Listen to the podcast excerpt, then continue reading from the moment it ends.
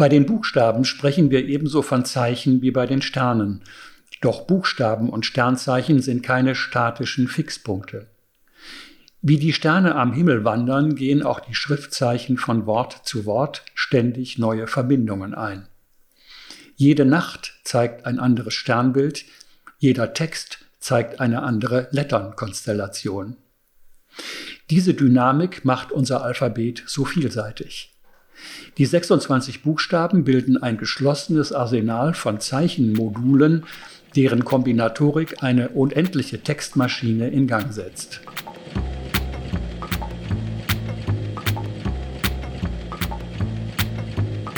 Hallo und herzlich willkommen bei Steil wörtlich, dem Literaturpodcast aus dem Steil Verlag.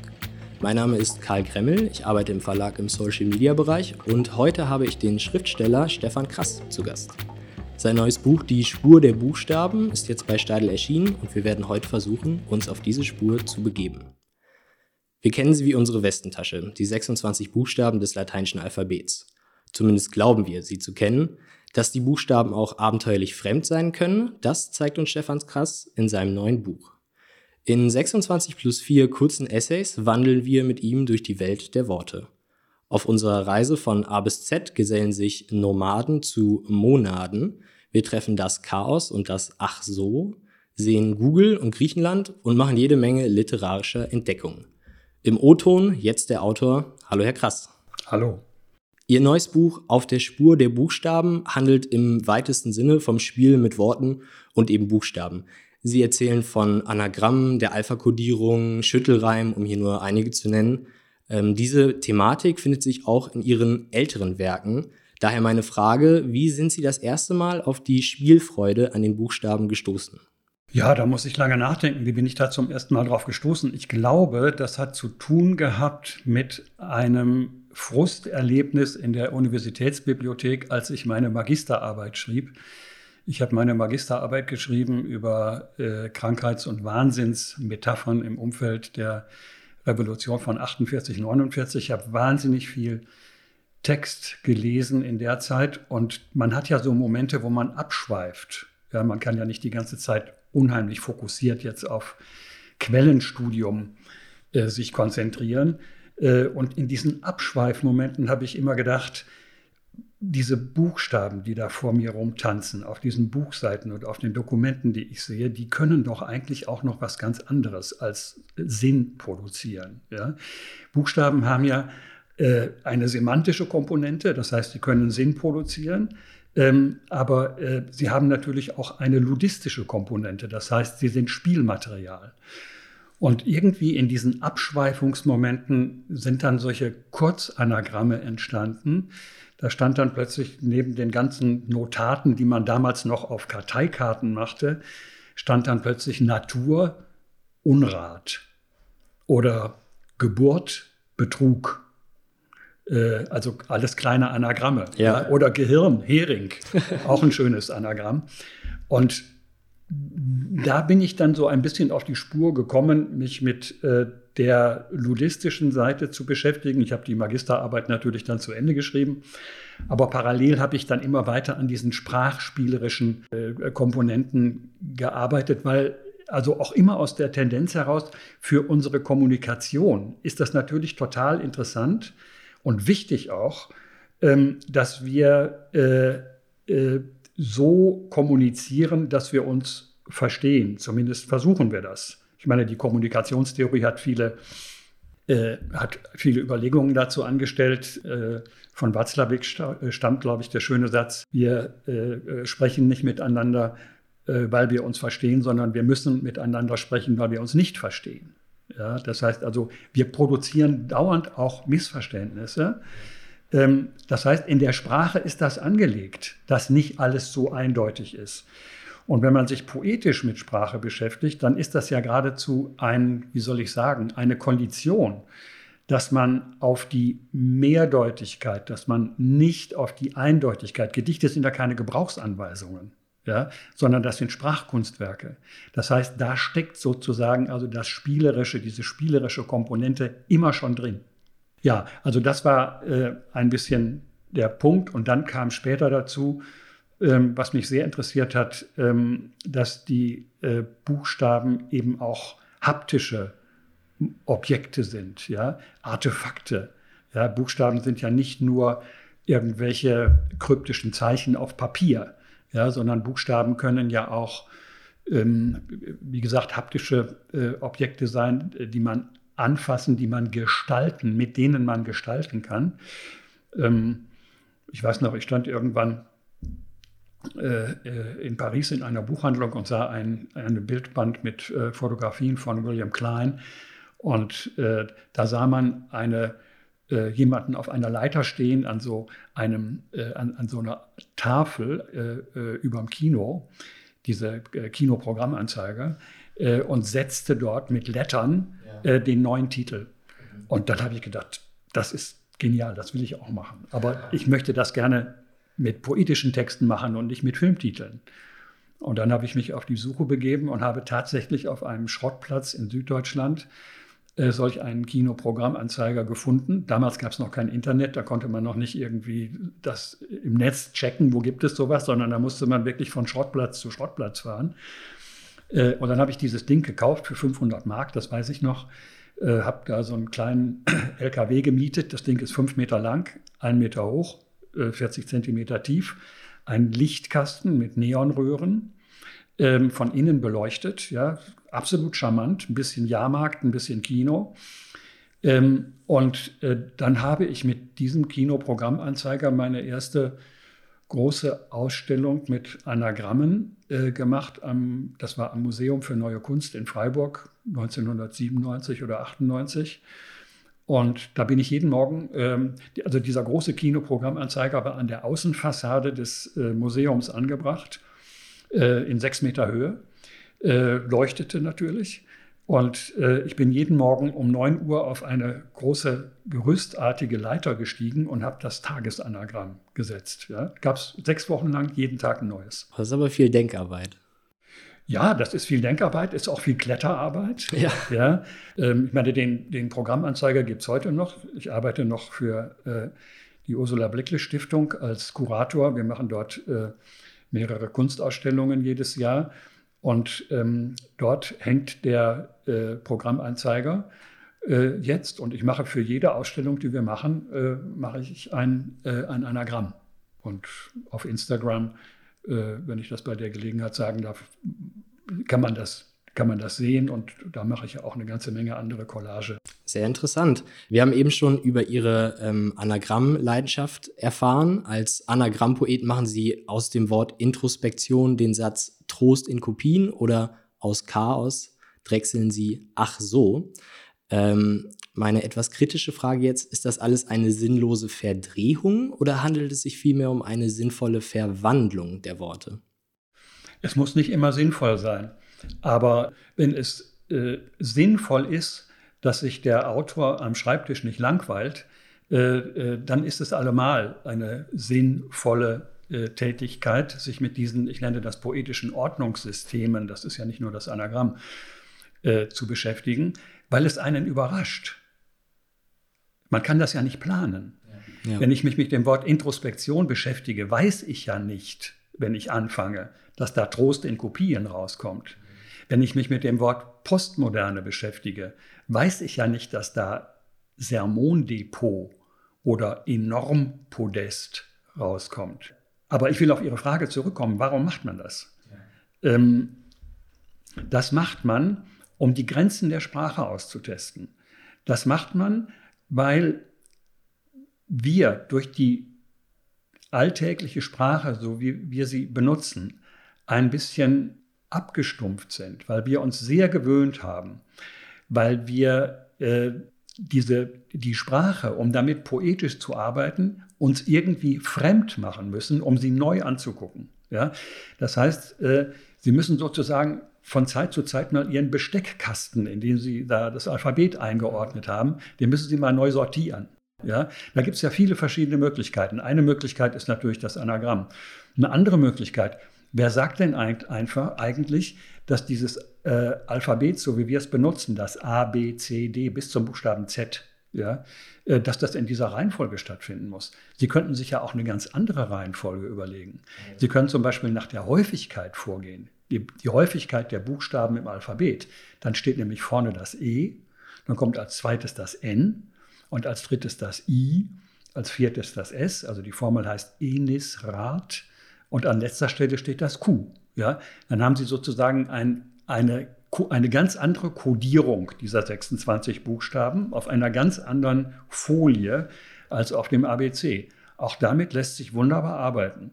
Geheimdienste arbeiten damit mit Verschlüsselungstechniken, aber damit lässt sich natürlich auch literarisch arbeiten. Wir erfahren in Ihrem Buch auch, dass äh, nicht nur Geheimdienste, sondern auch Cicero und Caesar eigene Ordnungssysteme für Buchstaben angewendet haben, um ihre Nachrichten verschlüsselt zu ähm, überliefern. Außerdem erfahren wir in ihrem Buch über literarische Tradition, aber auch die Umbenennung des Google-Konzerns. Sie gehen zurück bis zu den alten Ägyptern und landen dann schließlich wieder beim Computer. Sind die Buchstaben der rote Faden, der sich durch die Menschheitsgeschichte zieht?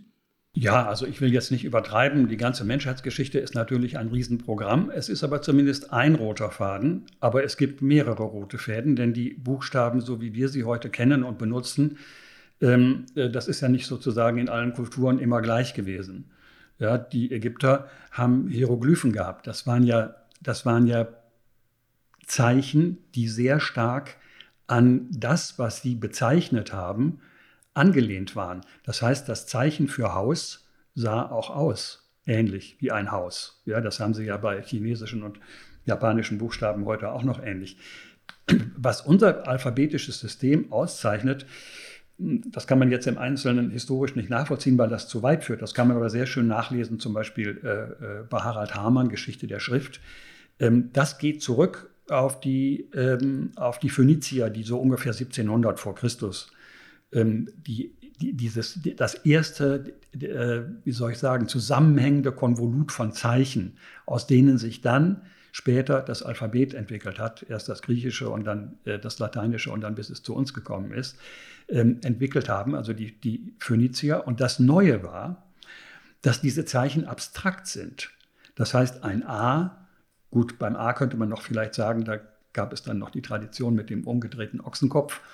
Aber ähm, äh, die, die, die, Buchstaben, wie wir sie haben, äh, die sind keine äh, äh Zeichenbilder, sondern das sind abstrakte Zeichen. Äh, ähm, und das macht sie so anschlussfähig. Das macht sie kompatibel. Ja, das heißt, es sind arbiträre Zeichen. Ja. Sie können ja mit Hieroglyphen kein Anagramm bilden. Ja.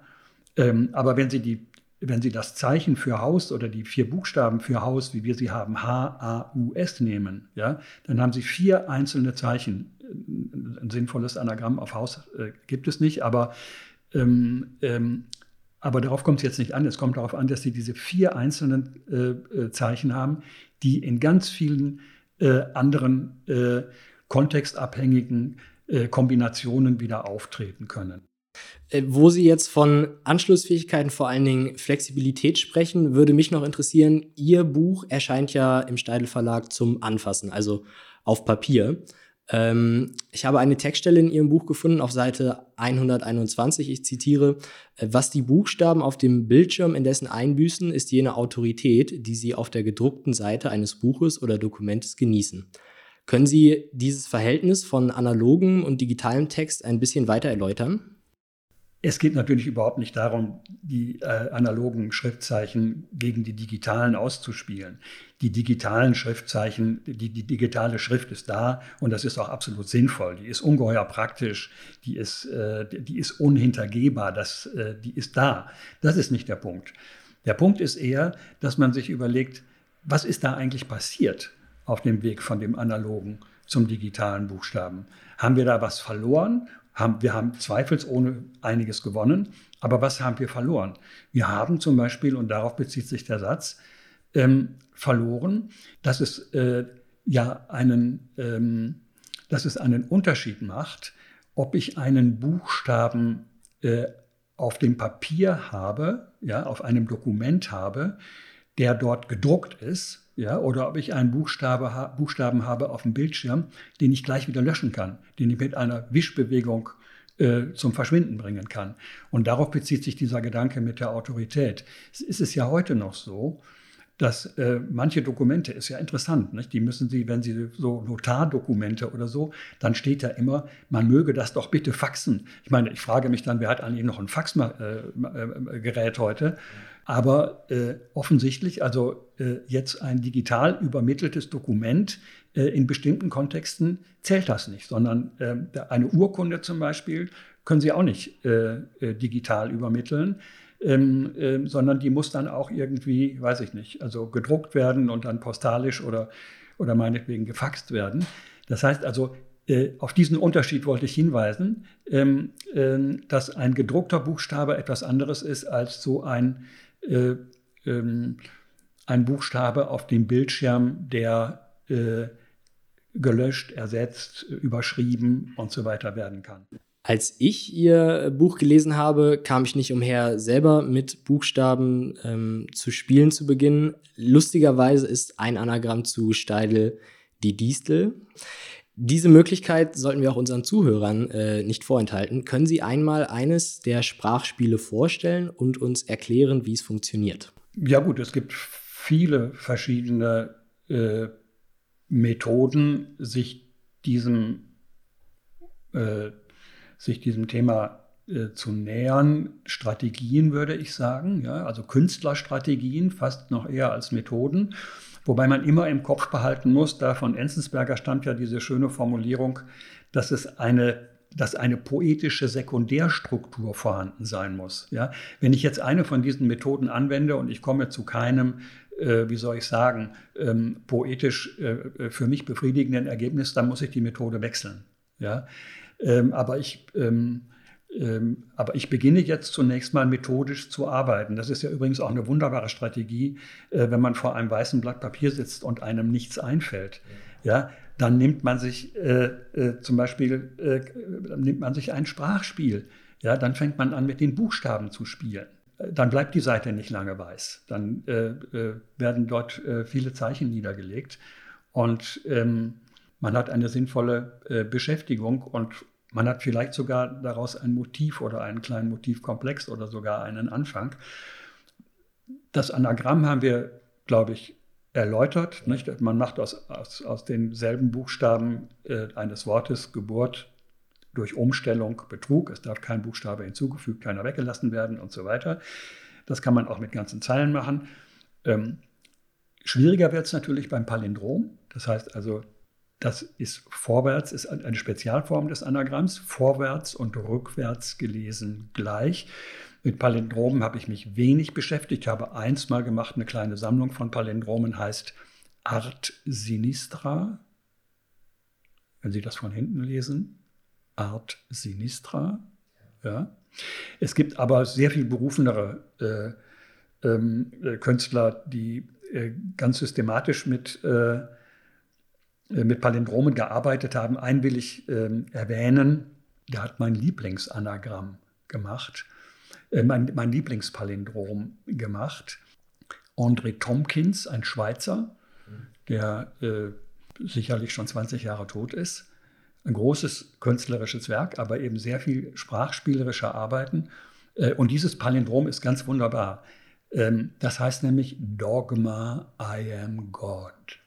Der hat aber auch sehr witzige Sachen gemacht, die äh, Retroworter. Ja, also für ihn sind, er, er nannte sich selbst einen Retroworter. Wenn Sie das rückwärts lesen, kommen ja. Sie wieder auf Retroworter. Ja, im Netz kursieren viele Geschichten, also äh, Rezina-Kanister. Ja, ja. Rezina ist ein griechischer Wein. Rezina-Kanister oder es wird immer gesagt, Schopenhauer habe dieses, äh, dieses Palindrom Reliefpfeiler. Auch interessant. Reliefpfeiler, vorwärts und rückwärts. Ja, ja ich weiß es nicht. Aber ähm, wir bleiben bei Dogma I am God. Das ist gesichert. Das gefällt mir gut. Ich kenne noch den, den Rentner. Das ja. existiert ja ganz normal in der, Radar. In der Sprache. Radar, Lego-Vogel. Nochmal? Lego-Vogel. Lego-Vogel, ja, auch gut. Und damit ist mein Inventar erschöpft. Rotor. Kennen Sie das Kunstwerk in Hildesheim, den Rotor? Nein. Das ist eine Installation, die auf einem auf einer Kreisverkehrinsel steht. Mhm. Und auf der einen Seite steht Tor und auf der anderen Seite steht Rot. Das sind ähm, rote ähm, Buchstaben und das O in der Mitte dreht sich, um anzudeuten. Man kann es von beiden Seiten lesen. Mhm. Können Sie sich mal angucken, wenn Sie das nächste Mal in Hildesheim ja. unterwegs sind. Wunderbar, sehr schön. Wissen Sie, wer es gemacht hat? Hans Lamm von der HWK in Hildesheim. Ah ja, wunderbar, schön. Herr Krass, ich bedanke mich für das interessante Gespräch. Jetzt hören wir noch einige Auszüge aus Ihrem Buch. Sehr gerne.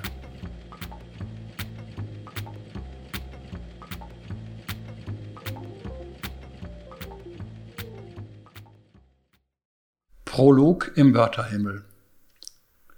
In der Eingangsszene von Woody Allens Film Celebrity schwebt hoch über dem Verkehrsgewühl von Midtown Manhattan eine Flugzeugstaffel am leergefegten Großstadthimmel.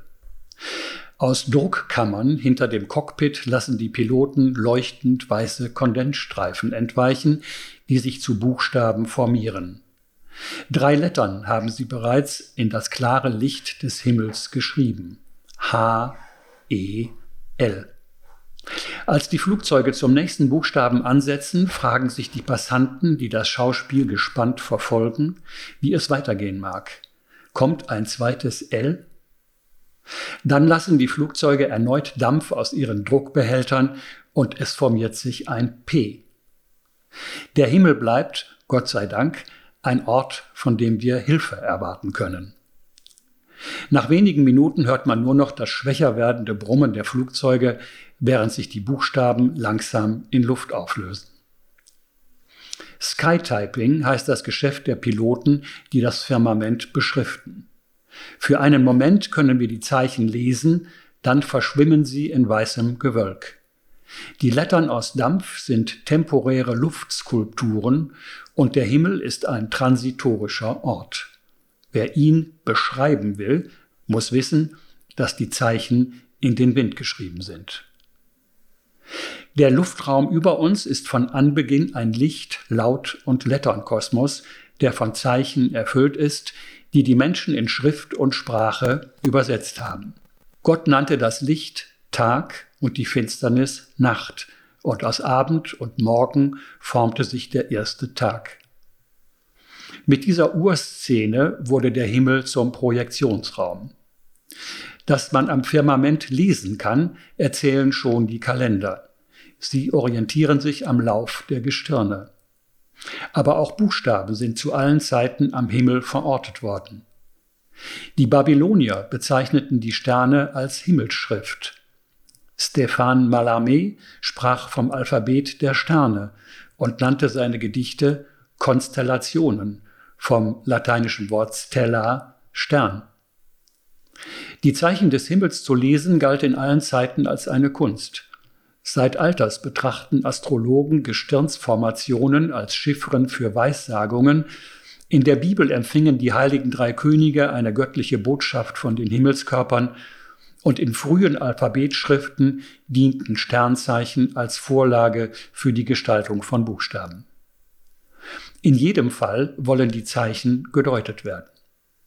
Der Himmel aber kennt viele Antworten. Das gilt heute mehr denn je. Die Erfindung der drahtlosen Kommunikation hat jeden Erdenbürger in einen Sender und einen Empfänger verwandelt und das Universum in ein vibrierendes Netzwerk von Informationen. Nie waren dort mehr Buchstaben versammelt. Von jeher auf Sendung eingestellt, ist der Himmel zum größten offenen Kanal aller Zeiten geworden und der Mensch ist auf Empfang. Wo früher ein verbindliches Programm sendete, konkurriert heute eine Vielzahl von Anbietern, die ein breites Spektrum an Botschaften offerieren. Unterdessen stoßen auch die Bildschirmoberflächen immer neue Horizonte auf und die illuminierten Tastaturen lassen die Buchstaben leuchten wie Gestirne. Bei den Buchstaben sprechen wir ebenso von Zeichen wie bei den Sternen, doch Buchstaben und Sternzeichen sind keine statischen Fixpunkte. Wie die Sterne am Himmel wandern, gehen auch die Schriftzeichen von Wort zu Wort ständig neue Verbindungen ein. Jede Nacht zeigt ein anderes Sternbild, jeder Text zeigt eine andere Letternkonstellation. Diese Dynamik macht unser Alphabet so vielseitig. Die 26 Buchstaben bilden ein geschlossenes Arsenal von Zeichenmodulen, deren Kombinatorik eine unendliche Textmaschine in Gang setzt. Basiselement ist immer der einzelne Buchstabe. Als Träger von Informationen tritt er im Verbund mit anderen Schrift- und Lautzeichen auf. Gemeinsames Haus ist das Alphabet, unter dessen Dach die Buchstaben ihr semantisches Potenzial entfalten. Darin liegt der unschlagbare Vorzug der Buchstabenschrift. Die einzelnen Elemente sind flexibel, frei flottierend und austauschbar. Kurzum, Buchstaben sind arbiträre Gesellen. Sie haben die Freiheit, in immer neue Figurationen einzutreten und damit neue Bedeutungsfelder abzustecken. Dennoch bleiben sie dieselben Zeichen. Wäre das nicht so, würden wir sie nicht wiedererkennen und könnten auch ihre kombinatorischen Fähigkeiten nicht abrufen. Am Anfang ist der Buchstabe. Zwei Eigenschaften sind es vor allem, die das Alphabet, das mit abstrakten Zeichen arbeitet, gegenüber einem Schriftsystem, das auf konkreten Symbolen oder Piktogrammen basiert, auszeichnet. Jedes Letternmodul ist ein autarker Baustein. Darin liegt sein monadischer Charakter.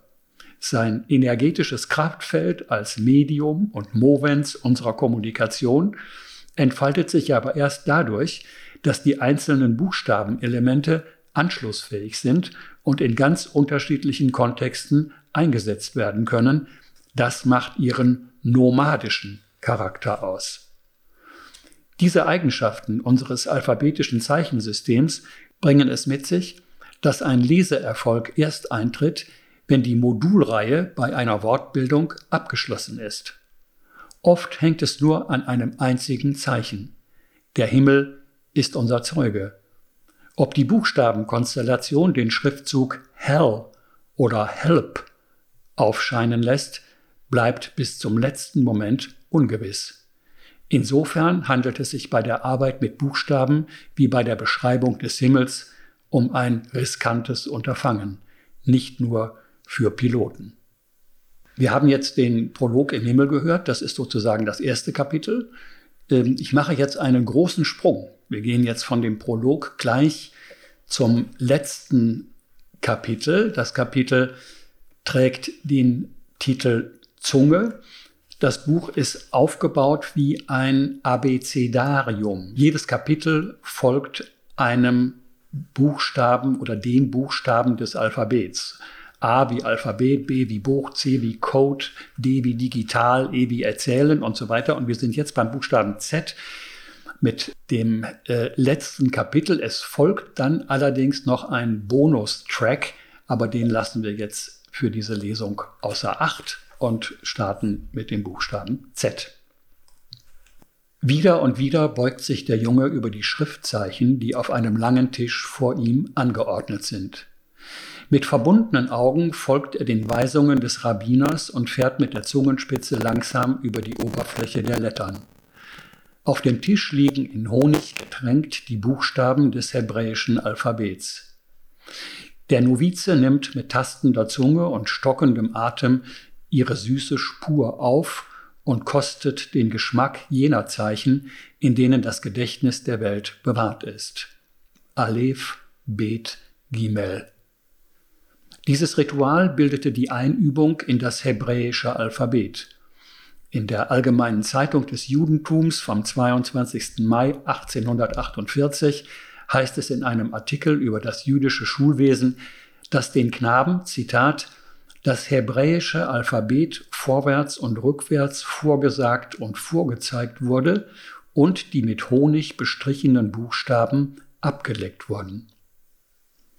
Auch der Schriftsteller Ludwig Börne berichtet von dieser Initiationszeremonie, mit der er als Angehöriger des Frankfurter Ghettos zu Beginn des 19. Jahrhunderts über die Geschmacksnerven seiner Zunge in die Geheimnisse der Buchstaben und der Schrift eingeführt wurde. Später wusste er als streitbarer Journalist und Schriftsteller des Vormärz die spitzen Invektiven, die er gegen die Obrigkeit auf der Zunge führte, so geschickt zu verpacken, dass sie nicht gleich von den Zensurbehörden kassiert wurden. Gleichzeitig durften seine Texte ihre subversive Fracht nur so weit tarnen, dass die Botschaft vom Lesepublikum noch verstanden wurde. Börne war wie sein Kontrahent Heinrich Heine ein Virtuose des Subtextes und ein Meister der literarischen Camouflage. Die Deutsche Revolution von 1848-49, für die Börne publizistisch so leidenschaftlich gekämpft hatte, scheiterte bekanntlich. In Texas, dem zweitgrößten amerikanischen Bundesstaat, setzten indes europamüde Alt-48er, die Deutschland enttäuscht den Rücken gekehrt hatten, ihrem Idol ein Denkmal. Am Anfang war Bernie nur eine unbedeutende Siedlung im Hill Country zwischen San Antonio und Austin. Heute ist der von deutschen Auswanderern gegründete Weiler eine aufgeräumte, prosperierende Kleinstadt im Osten von Texas. Den Namenspatron kennt hier fast niemand mehr. Allenfalls im Stadtarchiv stößt man noch auf einige deutsche Spuren.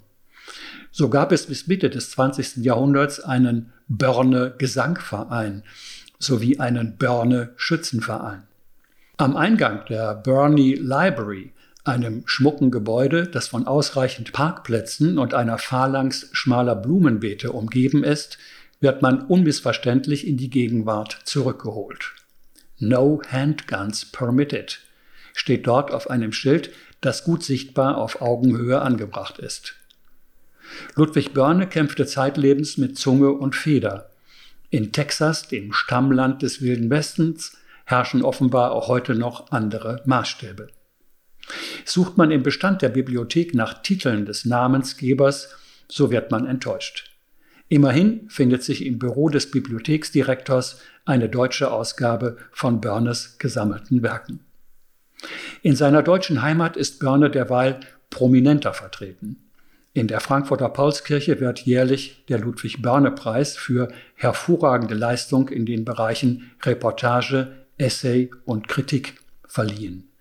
Von einem Schild, das im Eingangsbereich die Verkehrsformen der Teilnehmer regelt, ist nichts bekannt. Das war Steidel wörtlich, der Literaturpodcast aus dem Steidel Verlag. Mein Gast heute war der Schriftsteller Stefan Krass. Ich bedanke mich bei Ihnen und euch fürs Zuhören und verabschiede mich bis zum nächsten Mal.